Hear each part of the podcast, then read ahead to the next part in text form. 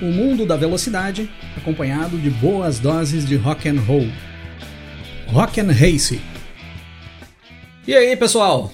Tudo bem com vocês? Uma grande vitória brasileira nos Estados Unidos, com direito à dobradinha do Brasil e, na minha opinião, uma das melhores performances do Nelson Piquet em circuitos de rua. O Grande Prêmio de Detroit de 1987. Essa é a nossa história de hoje.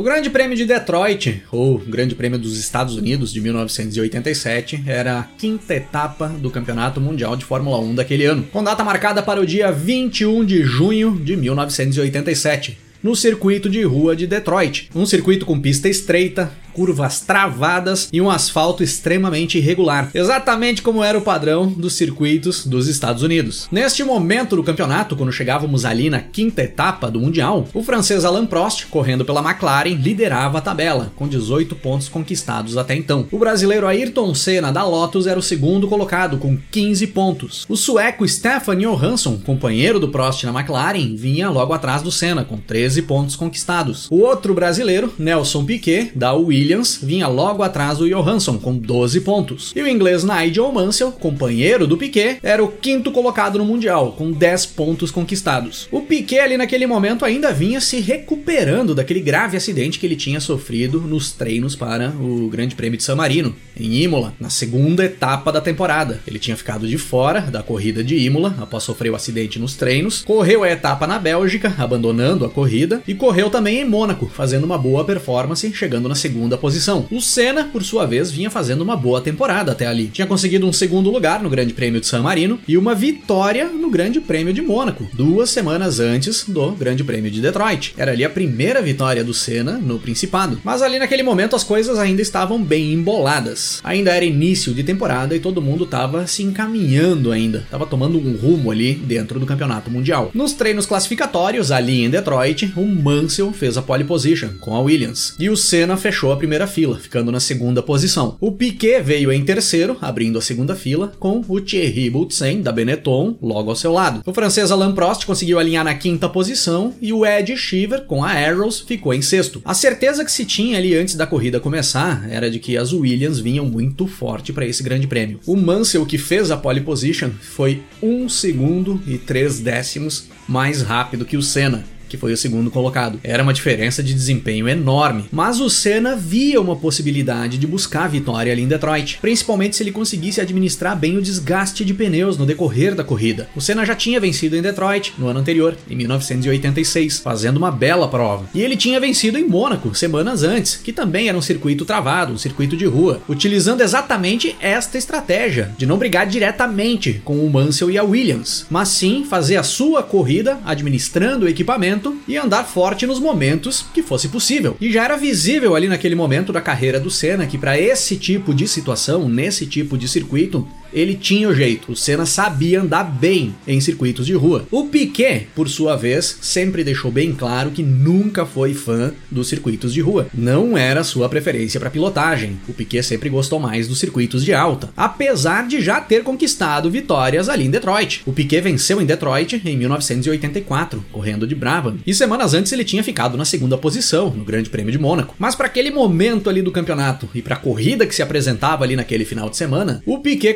considerava que buscar um pódio ali em Detroit já seria um ótimo resultado para ele e para suas pretensões dentro do campeonato mundial. E o que era de extrema importância para o Piquet naquele momento era terminar na frente do Nigel Mansell, porque a batalha interna dentro da Williams entre os dois pilotos estava em um momento complicado. E o Piquet queria muito se impor como o primeiro piloto ali dentro da Williams. Então derrotar o companheiro de equipe dele ali naquele momento era essencial para as pretensões dele dentro do campeonato mundial. E é desta forma que nós temos a largada para as 63 voltas do Grande Prêmio de Detroit de 1987. Uma largada limpa, sem problemas, sem enroscos ali nas ruas estreitas e nas curvas fechadas de Detroit, pelo menos ali na frente Mansell, Senna e Piquet se mantiveram nas três primeiras posições, sem maiores problemas. Mais para trás nós tivemos um enrosco envolvendo o companheiro do Senna na Lotus, o japonês Satoru Nakajima, que acabou batendo e se atrapalhando lá no fundo do pelotão. Fechando a primeira volta, nós tínhamos Mansell e Senna nas duas primeiras posições, e os dois já iam abrindo uma grande vantagem em relação ao terceiro colocado, que era o Nelson Piquet. O Piquet assegurando uma fila de carros atrás dele. Quem se deu mal após a largada foi o Prost, que caiu lá para a oitava posição. Na volta 3, o Piquet começa a tomar pressão do Ed Shiver e perde a terceira posição para o norte-americano. Logo em seguida, o Piquet entra nos boxes para fazer uma troca de pneus. Logo na terceira volta. Na realidade, o Piquet sofreu um furo no pneu dianteiro esquerdo da sua Williams, e era por isso que ele vinha perdendo rendimento na pista. Após a parada, o Piquet retorna na 23 terceira posição da corrida. E aí as coisas pareciam ficar extremamente complicadas para o brasileiro. Ele tinha um carro em mãos que rendia bem, ele poderia evoluir no decorrer da prova, mas fazer ultrapassagens no circuito de Detroit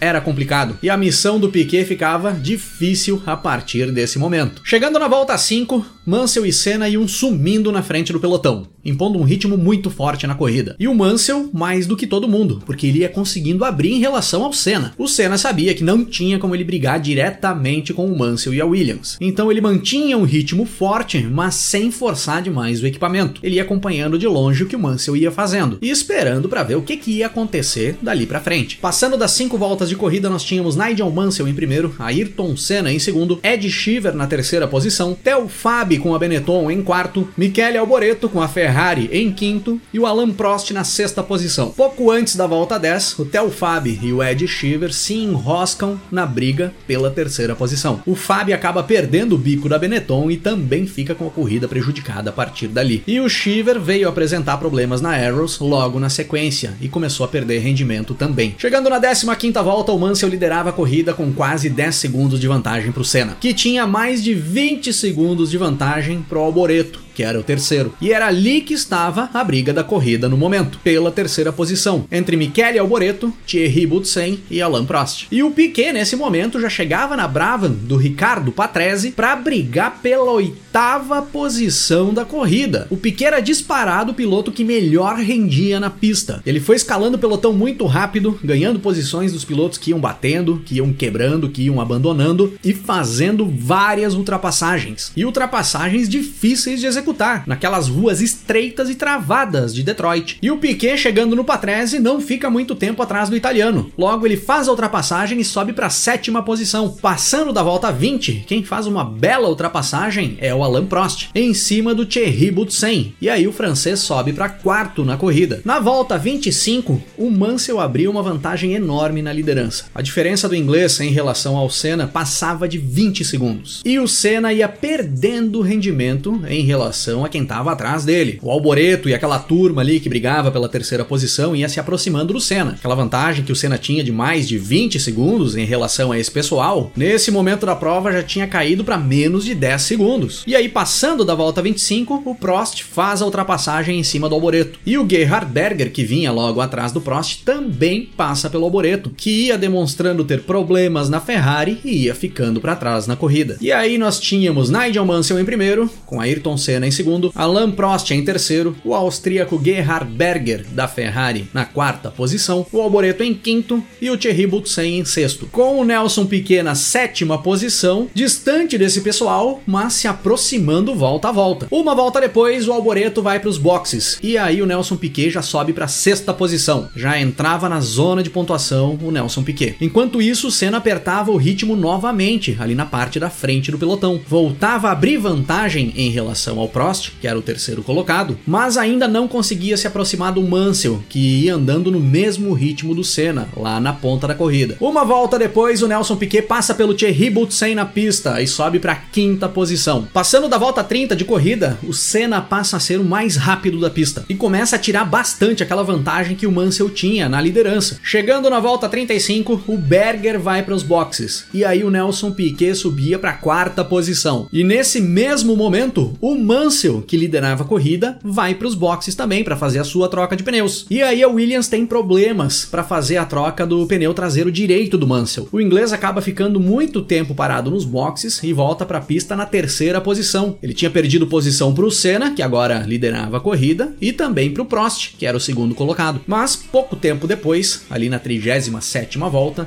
o Mansell passa pelo Prost na pista e sobe para segundo. Chegando na volta 40, o Prost faz a sua parada para troca de pneus. E quando o Prost retorna para a pista, ele retorna ainda na terceira posição, mas ele retorna logo à frente do Nelson Piquet. E aí nós teríamos uma boa briga entre os dois pela terceira posição da corrida. E o Senna seguia na pista, sem fazer troca de pneus e andando muito rápido, abrindo vantagem em relação ao Mansell, que já tinha feito a sua troca de pneus, estava na pista com pneus novos. Pouco antes da volta 45, o Piquet faz uma bela manobra de ultrapassagem para cima do Alan Prost e sobe para a terceira posição. O Piquet utiliza os retardatários ali que ficam embolados junto com o francês e passa por todo mundo junto. Foi sem sombra de dúvidas a manobra mais bonita do final de semana e uma das mais bonitas da temporada de 1987. E agora o Piquet era o terceiro colocado na prova. Lembrando que na terceira volta da corrida, o Piquet era o vigésimo terceiro, após ter um pneu furado ali nas voltas iniciais. E o Senna, nada de parar para fazer troca de pneus e seguia andando muito lá na liderança. Nesse momento da prova, ele já tinha conseguido abrir mais de 30 segundos de vantagem para o Mansell. Chegando na volta 50 de corrida, o Piquet começava a tirar aquela grande vantagem que o Mansell tinha para ele. E aí já ficava bem claro que o Mansell vinha tendo problemas no carro. As voltas do inglês eram muito instáveis. Ele fazia uma volta boa e três, quatro voltas ruins. Não conseguia manter um ritmo constante na pista. E nesse momento o Senna já tinha aberto mais de 50 segundos para o Mansell. Tinha uma vantagem absurda na liderança da corrida, sem parar para fazer troca de pneus. Na volta 53, o Piquet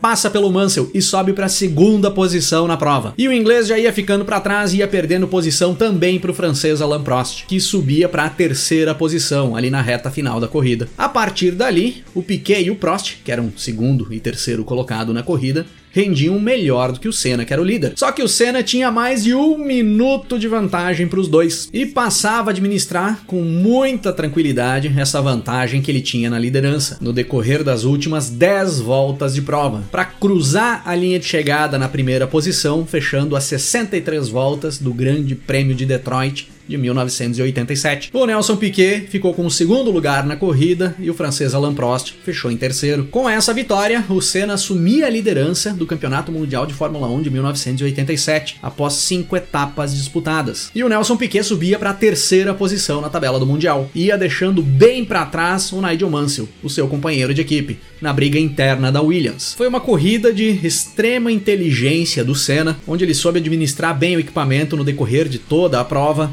soube ser cauteloso nos momentos certos e apertar o ritmo quando fosse necessário, gerenciando o desgaste de pneus para conseguir fechar 63 voltas sem fazer troca. E esses momentos do Senna dentro da Fórmula 1 quebram aquelas teses que muita gente traz, dizendo que o Senna não sabia gerenciar uma corrida, que ele simplesmente andava tudo que podia o tempo inteiro no decorrer de todo o evento. E o Nelson Piquet fez uma corrida de recuperação espetacular. Sai da 23 terceira posição lá no início da corrida, na terceira volta, para cruzar a linha de chegada em segundo, andando em um ritmo muito forte o tempo inteiro, deixando os rivais para trás, fazendo ultrapassagens agressivas na pista, quebrando as teses que muitos trazem por aí, dizendo que o Piquet não sabia ser agressivo, que ele só sabia gerenciar a corrida e esperar os outros quebrar para ele chegar lá na frente. Nos momentos em que era necessário, o Piquet sabia ser ousado e agressivo e fazia bom uso disso para conseguir buscar os resultados, como buscou ali em Detroit em 1987, um segundo lugar que seria muito importante para a conquista do seu tricampeonato mundial lá no final do ano. Era a quinta dobradinha brasileira, com Senna e Piquet juntos nas duas primeiras posições, e sem sombra de dúvidas, uma das mais belas performances do Brasil na Fórmula 1 dos anos 80.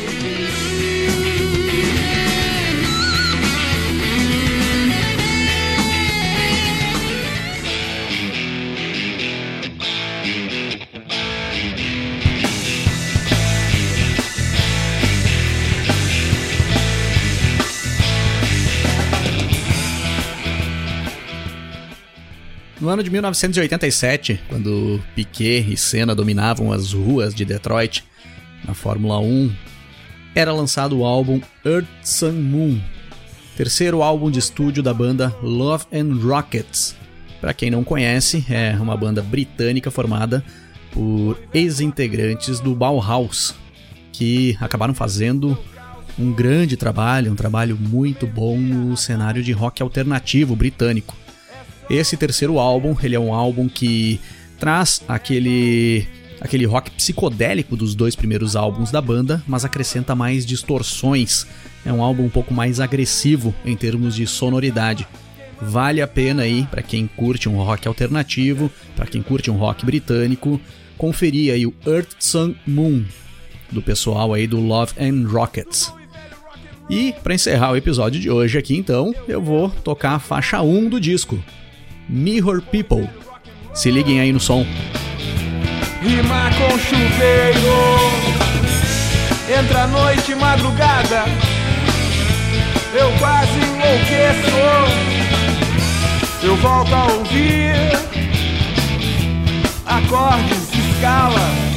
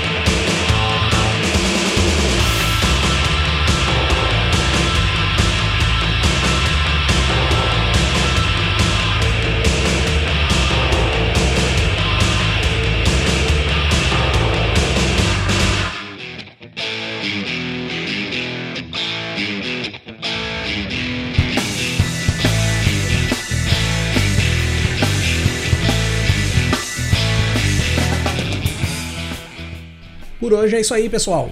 Se curtiu o nosso conteúdo por aqui, dá uma passada também no nosso canal no YouTube, é youtube.com/rockandrace, para você curtir também os nossos episódios em vídeo. E para me seguir nas redes sociais, é só procurar aí no Twitter ou Instagram, Cris8Silvestre, que eu tô por lá também. Valeu pela parceria e pela audiência. Um grande abraço para todo mundo. Até mais